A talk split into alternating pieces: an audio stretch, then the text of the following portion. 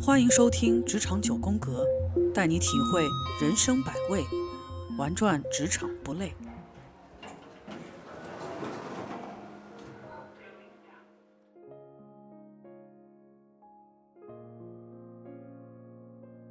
我也想问一下格瑞斯，当时，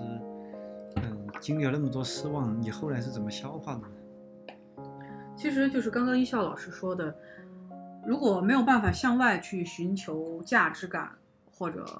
满意感、满意感的话，那我就只能自己给自己制造价值感。嗯，就比如说我在我的工作内容里面，虽然说有些事情我觉得是对公司好的，但是老板不认可的，那这件事情我肯定是做不了的嗯。但在他允许的、他觉得重要的这个事情范围之内，我肯定作为员工也好，作为老板的助手也好，我要去帮他把这件事情百分之百的做好，但同时也要让我自己感受到价值。所以我比如说当时在这个招聘的过程里面，我会对我嗯招聘面试的每一个人，我会去做相对比较全面深入的了解，就是真正的从他当下的业务技能，从他的性格发展的这个空间来看，他是不是能够成为我们公司我们这个所需的这个团队里面相对比较能够去融洽融入的这么一个人。所以，比如说我今天在跟某一个候选人沟通的时候聊的时候，哎，就遇到了一个非常有趣的面试者，不管他最后会不会来我们公司，我都会觉得 OK，今天我又是一个认识到了一个新的人，并且 get 到了一种新的思考方式，甚至说是一种新的生活方式，我就会觉得，嗯，今天我又多了一份对于人生的感悟嗯。同时，如果说我今天招到了一个人，他入职以后对公司的评价，对这个自己做的事的评价，嗯同时他的领导、他的同事对他的反馈也不错，我也会觉得，嗯，我又招到了一个对的人。嗯每天就是对外面对打压，自己就给自己多一些能够去坚持下去的勇气，嗯，能够去坚持下去的动力。当然，嗯从另外一个角度上来说呢，嗯，也还是在不断的给自己，呃，就是有有一些这个期望吧，就是嗯期望，呃，也许有一天我做的这些事情，嗯哎，能够从一定程度上，呃，能够去帮助公司达成老板想要要的一种结果。那也许在这个过程里面，他就会意识到一些什么问题，甚嗯至说从另外一个角度去认可我所建议的一些东西。也许嗯公司目前在当下这种相对有有点压抑，或者说让很多人不爽的这种氛围会有所改变。嗯，就是一边给自 一边给自己这个这个内心画饼，啊，嗯一边给自己这个呃嗯创造一些幸福度。嗯，我特别赞同 Grace 的表达，然后我也会呃希望听众们呢，就是如果说你觉得自己已经尽力了，但是你还是满满的失望，那我觉得与其压抑，你不如痛快的哭一场。嗯，因为痛快的哭一场，我们说就是我希望你们是允许自己去哀伤，而不是压抑。因为压抑的话，它长期下来就可能带来抑郁。嗯呃，如果要做一个生动的比喻的话，就是抑郁就是天上乌云密布，没有任何的生气，一片的贫瘠；而哀伤就是这个雨下下来，雷震宇，雷阵雨，或者是淅沥沥的小雨，或者是狂风大雨。雨下下来之后，雨后我们才会有彩虹。所以我会，嗯，鼓励大家。虽然说现在我们这个社会不不鼓励什么，呃，流泪，什么男儿有泪不轻弹啊，啊，包括职场也说女的也不应该哭啊什么的。但是我会觉得，该哀伤的时候，我宁愿你去哀伤出来。啊，哪怕你觉得你在职场可能有些场合不适合哀伤，但是我觉得你下来，你没有其他的方式，我觉得你能痛快的哭一场，也是一个很好的释放情绪的方式。嗯对，说到释放，其实，在那个阶段，我有释放。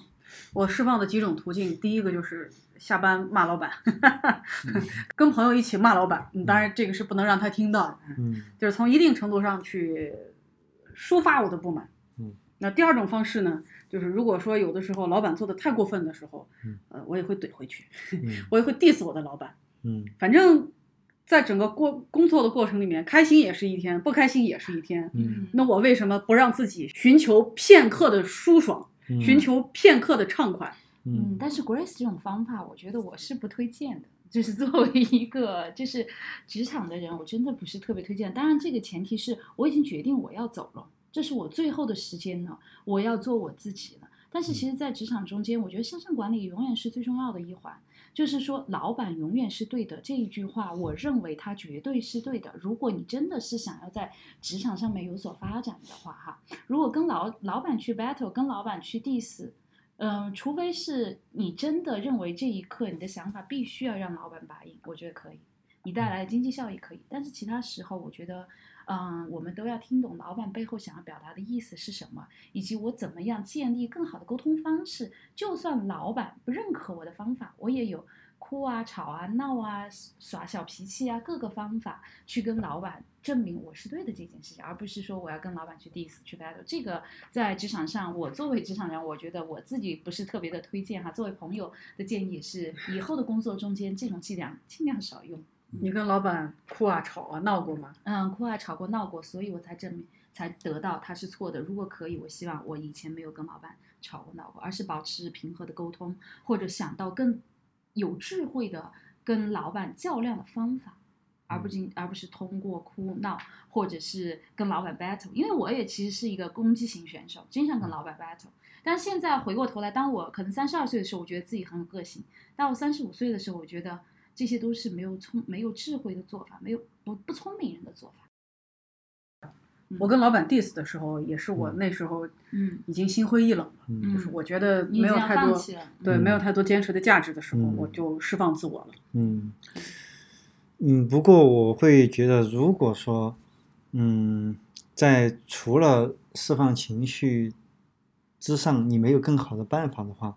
我还是建议你能直往直直直来直往一点。嗯，原因是什么呢？原因是，嗯，在我们研究人际关系这一块的啊话，嗯我们会有一个说法，就是比起一潭死水，哪怕是一潭活水。嗯啊，会更好。就是嗯如果说两个人没有任何的交流，甚至没有冲突，嗯那么其实就等于你们几乎没有人任何关系，嗯那你们的关系就是一潭死水，嗯那其实对你们的关系是没有好处的。现在很多人他是害怕冲突的，当然这里面有原生家庭对他的影响，嗯可能这个冲突会勾起他很多的创伤，他会想起小时候很多很多的痛苦，所以他现在就特别害怕冲突。嗯比如说，我们会想到两性关系里那种回避性的人格，嗯他们遇到呃夫妻啊或者恋爱恋人之间要吵架，他们都是躲起来，冷或者战，或者冷战或者回避，嗯。但是呢，其实有的时候人际关系就是需要有冲突。嗯当你觉得你是站在一个客观的角度，你是为公司好的，你又找不到更好的方法，我宁愿你就是情绪直接的去表达，嗯因为只要你是正确的，只要你是客观的，事后你的老板也会想，他会觉得你是为他好的。嗯嗯。我觉得这个应 该是要在建立在绝对的信任和你们在公司中间你们的关系已经是手足的这样一些关系了哈。为什老么板本明事理，对，因为什么要这样讲？其实老板也是人，其实老板从内心深处是不渴望或者是不希望被攻击的。比如说，我嗯觉得我的老板就是一个回避型人格，嗯然后他是特别怕面对冲突的一个人嗯啊，就是他，所以大家人只要你无事发生就好了。嗯，但是有冲突，他一定是回避的。而且我发嗯现哈，就是在我身边有职位做到很高的人，嗯都是这种人格。嗯嗯，就是我觉得在任何关系里面，人性本根这个都是存在的。嗯，他们是不喜，尤其当他做了老板，他不喜欢被进攻，他都是喜欢更多的人是听从他。嗯。当然，这是我自己的浅薄的一些就是职业嗯经验的一些感受啊哈。嗯呃，当然我是不赞同呃人身攻击的。然后，嗯，首先我业务哦攻们击业首务攻击首先我们需要就事说事，嗯就是你在职场肯定是说事情。嗯那在说事，你已经嗯尽可能把你所有的这个方式都用尽了之后，嗯嗯，然而对方还是没有通听进去的话，嗯嗯，我建议你还是做到真实。嗯，嗯，当然我们不是说要发赞火同要怎么样嗯，因为首先虽然说你有情绪，只要对方首先感觉到你是真实的。嗯那么所谓的攻击，所谓它都是排在第二位的，嗯最后还是真实是最有力量的。嗯，嗯，你说服了我， 嗯嗯是这样子，因为真实和真诚，我觉得是在就是你工作越久，其实越珍贵的品质嗯。就是很多人，就是他已经有很好的技巧，他去用技巧去跟大家再去沟通，或者嗯是在交际里面，你可能看到的人就像那个什么 poker face，已经在他的生命里，在他的脸上，他没有办法真实的面对，嗯就他的行为习惯呀，包括他的痕迹，已经都是伪装出来的。嗯这个当做到一定角色上面的人，我觉得很多人其实都是这样。嗯其实说到想离职的这个念头，就像刚刚雪莉这种的，她自己感受到了一些呃焦虑或者危机，呃，想要去，我不跟你们玩了，我不跟你们争了，嗯你们自己去去去闹吧。我觉得这嗯可能是相对呃当下的一闪念的消极的想法。嗯，但是其实还是有很多人他的这种离职是有很多更深层次的原因的。嗯就比如说，嗯，在某一件事情上面，他觉得他被老老板针对了嗯啊，就是我们刚说的这个不公平对待了。嗯又或者说，有的人他可能想的稍微多一点儿，就是嗯老板是不是不满意我呀？嗯是不是针对我呀？嗯呃，是不是嗯有意的在背后搞背后搞什么小九九啊？嗯其实我觉得这种在好多人离职的这个过程里面是经常能被听得到的。嗯嗯所以在这儿呢，就是我我觉得像刚刚艺校老师提到的一本书，就是《被讨厌的勇气》，嗯那里边其实也提到了一个一个观点，就是所说的这个课题分离嗯啊，课题分离。嗯所以如果说呃有的时候，嗯，包括我现在回想起来，我以前的职业经历里面，有的时候我也会觉得老板是不是就只针对我呀？我说的什么他都不认同，嗯他是觉得我不 OK 呢？嗯，但其实我现在想想，这都是在给自己徒增烦恼。嗯，对，老板当下这样说你，也许不一定他是不爽你，嗯但也许真的就可能是，嗯，他觉得，嗯，他的做法是对的，而你的做法，在他的概念里面是是不够 OK 的。嗯只不过呢，在那个当下，我们想多了，嗯哪怕就是老板针对你，嗯，他就是真的是针对你。我也建议在这个时候，我们能够多给自己一些活活下去的空间和、嗯和力量，就嗯告诉自己，他并没有针对我，他即嗯便是这么说，他也没有从我我从我个人的这个批判的这个程度有任何的这样的一个想法。嗯得有多成熟的人才能有你这样的一些想法，很难的。但是嗯人其实是感官动物，就是你稍微说话重一点或者什么一点，人都会敏感到你说这句话是不是很针对的。所以说，嗯有的时候自己要给自己这个这个减减压嘛。嗯，嗯就算就算你针对我，那我就告诉你，你不是针对我，那那还是我活得开心一些嘛。你只能嗯告诉自己，你针对我能怎样呢？受气的那个人是你，可不是我，我依然活得很好。我们员工就是这样对付我的。嗯就经常就是说啊，我也没有惹他生气啊，都是他在给自己找气受。我觉得他跟我说，就我他跟我讲完这个的时候，我觉得哎，他说的也对，我在给我自己找气受，而他就还是该干嘛干嘛去。嗯嗯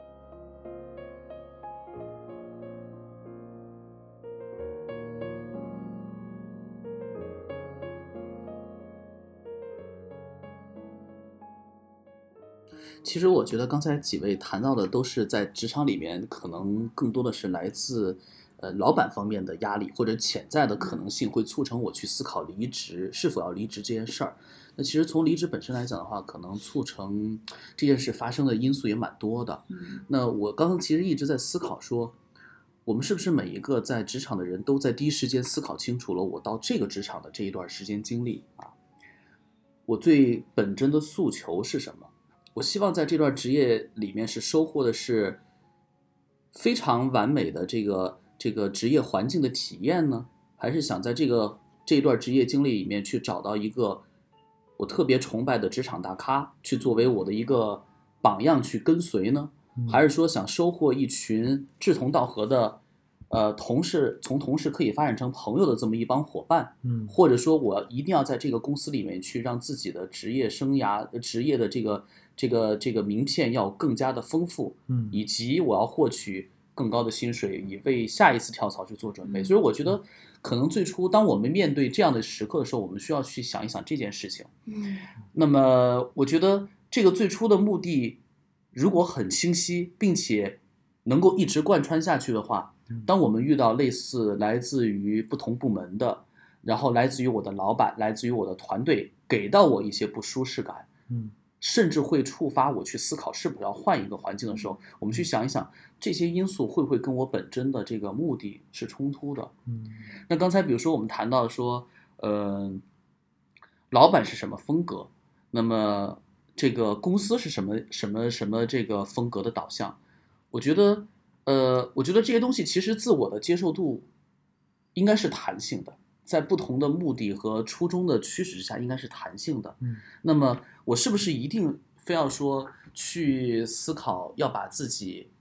嗯，变成那样的一个去为了迎合老板，或者是更好的去不总是不遗余力的去找一个非常好的方式去跟自己的 line manager 去相处，这么一个是不是一定要做这件事情，而导致了说我本来在这个生意上，在做工作本身上，我需要去坚持一些主张，我无法发生了。嗯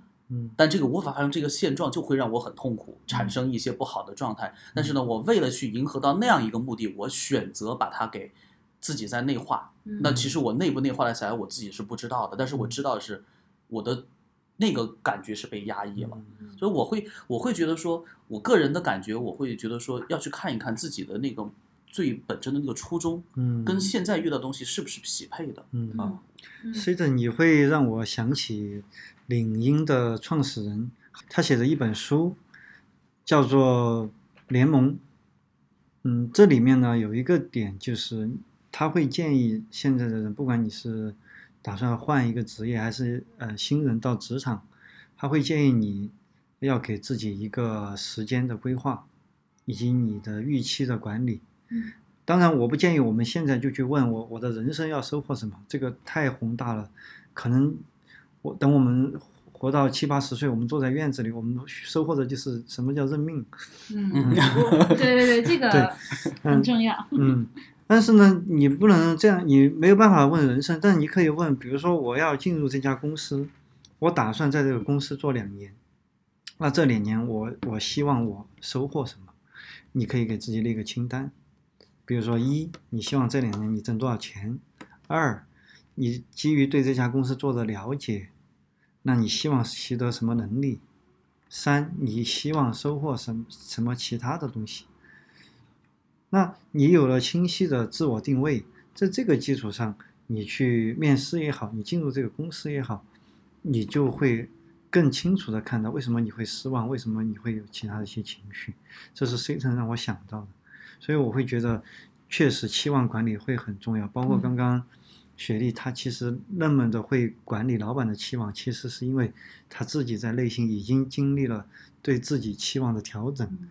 是因为受了很多伤， 嗯，对，嗯然后被又动发地调整了现发现老板总是欲求不满，嗯你要换不一样的方式，让他感受到新鲜感和这个落差之后，嗯他才会在你的评估年终评估上面再给你多一点分数。嗯因为你永远都是表现出非常好的一面的时候，其实对他来讲，你要更好，嗯你只有变得更好，他的期望已经很高了。嗯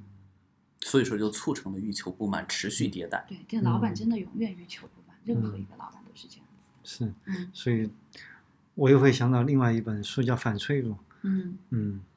这是就是塔勒布写的，他的嗯第一本成名作，大家可能都听过，叫《黑天鹅》。嗯其实，嗯，老板的态度或者他人的态度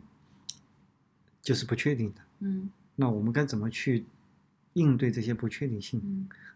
那反脆弱里会讲，我们不要像像一个易碎的玻璃一样去面对，嗯而是我们要去看到，啊、我们可以像弹簧一样，啊，就算掉到地上，我们也可以弹起来。嗯那老板是会，嗯、欲求不满，他也会，嗯，他也需要去面对一些给给压我们力很多的刺激啊嗯什么的。但是我们可以把这个老板给的东西，我们只是看成一个片段，嗯时间还会往前走，日子还是过。他嗯今天这个样子，明天是另外一个样子。嗯我们我们在跟老板的互动中，我们的关系会不断的发生变 化。是嗯对。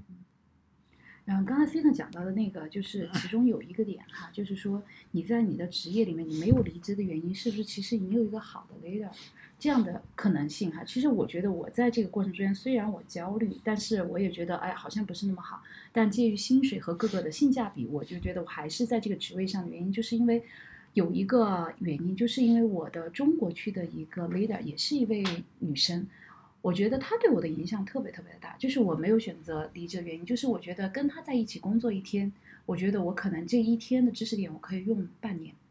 就是不是说跟别人在一起工作了之后我就拿来能用的，而是通过它，我觉得它真的就是我们在我们整个渠道里边哈，所有人对它的这个。呃，崇拜率啊、说服力啊、臣服力啊都很高，所以我觉得她真的是一个非常聪明的女性，非常拥有智慧的女性，同时把幽默感、团队氛围，然后基本的这个知识技能、生意的追逐，以及对上对下老板，以及我们旁边的所有，就是怎么讲呢？就是利益相关方拿捏的都非常非常好的，所以平衡感做得非常好的一个这样的 leader 这样一个角色。所以我的没有离职，我觉得在中间跟她也有很大的一个关系。就是我觉得我在跟着这样的一个 leader，虽然他的职级可能比我高两个两到三个职级，我不是他向他直接汇报的，但是我知道有这样的一个 leader 作为方向的时候，你的职业里面你总是在学习和进步的。我觉得这个也是很重要的嗯一个原因。所以说它也促成了你更加的有弹性，更加所的以说弹性，有对有有嗯或者是容忍力，对啊引号的容忍力，嗯，嗯所以在这儿就有一个话题，就是其实我在前一份公司的时候，我们经常会讲的就是我们公司很正直。嗯就是有很多的证据，就是我进去，我被转到一个非常重要的角色上面的时候，嗯我的 line manager 跟我讲了一句话，就是工作能力可以差，嗯，但是政治方向不要错。嗯呃，这个是我的上一份公司，其实讲的是政治，但是我们嗯这一份公、这个公司里面，我们讲的都不是政治，嗯，我们讲的是向上管理。其实这两个事情区根同源，嗯它们本根其实是一样的。嗯但是我们在用另一个方法，如果你的老板不把应你，那一定你有很大的问题。你为什么没有让你的老板把应你嗯？是你的想法或者你的思维可能没有很好的去 match 到他，或者你没有探测到老板在讲一句话，他他的背后逻逻辑和他的需求，你没有跟他站在同一个高度上面。嗯这个是我这就是在虽然我觉得啊、以前的前一份工作的体力输出很大，每天的时长也很长，嗯然后呢，就是精力投入也很大，我觉得这叫努力工作。嗯，但到这一份工作，其实时间投入很少，然后精力投入也相对比较少。但是我觉得我变得更加的开阔了，我也在，嗯我觉得我在体力上不够努力，跟前一份工作来比哈，嗯嗯嗯，但因为弹性空间比较大，但是其实上从脑力上面来讲，嗯我觉得我在脑力是非常努力的，因为我嗯们在这个过程中间，不同的人、不同的 channel 之间，我们真的是想，哎，怎么样子嗯去做生意这件事情？雪莉讲的事情会让我想想到两个心理学的效应，嗯一个叫罗森塔尔效应，一个叫自我实现的预言。嗯那罗森塔尔效应讲的是有一个叫罗森塔尔的心理学家，他在美洲一个学校，他去做了一个实验，他找到班主任，他说告诉班主任，我现在手里有一份可以测出大家智力水平的这个测验，嗯那他让班主任把测验让每个学生做，做完之后呢，他故意选了几个平时成绩比较差的人，嗯然后告诉班主任这几个人其实是智力超群的嗯啊，你应该重点关注。嗯，其实那个测验毫无意义，但是一个学期之后，我们发现当时被罗森塔尔提到的这几个本来是差生的人，成绩有了非常明显的进步，甚至到了班上的前几名。那么罗森塔尔去研究，就发现，因为当时班主任接受了罗森塔尔这个暗示，班主任就对这些孩子有了高期望，嗯高期望和高关注，就导致这些孩子他自然而然的就更努力了。嗯那么罗森塔尔效应告诉我们什么呢？就是其实当你跟一群对你期望很高的人在一起的时候，哪怕你不想上进，你的行为也会自然而然受到这种暗示。嗯那么还有一个就是自我实现的预言，就是有的时候我们会活成什么样的人生，是我们不断的给自己暗示的一个结果。嗯当然，我们为什么不断暗示自己，是因为当然有原生家庭的影响，但是其实也可以利用这个自我预言的实现。嗯比如说，也许你现在并不快乐，但是你如果说去装一个快乐的人，在各方面去装，当你装一百次，当你装一千次的时候，你就会发现你真的就快乐了。嗯如果你不断的在装一个快乐的人，并且你又真的跟一群相信大家都会快乐、都会幸福的人在一起，那么久而久之，你就真的会改变。嗯所以原生，所以我们在身体上或性格上展示出来的嗯很多的外在的表现，嗯很多很多都是在受原生原生家庭的影响。嗯，当然原生家庭是有影响，嗯但这不意味着这是宿命论，嗯因为就像那至于我们国家啊，这个解放之前，嗯清朝啊，那些都是我们的原生家庭。嗯那难道我们现在活得跟清朝一样吗？嗯嗯啊，我们当然我们有义务去看清楚历史嗯啊，但是不是意味着我们的未来就要沿着这个历史轨迹嗯就要去活？嗯就是自己后天的一些状态和表现外化出来的东西，嗯是可以通过自己内心的一些期望，或者说给自己设定的这个呃内在的人设，或者说嗯我们设定的方向来逐步的去改变和调整的。对，啊，你首先你看清了自己的个人的历史，然后呢，你也相信自己啊是可以改变的，并且你又跟一群愿意改变的人在一起，久而久之，嗯，你真的就会改变。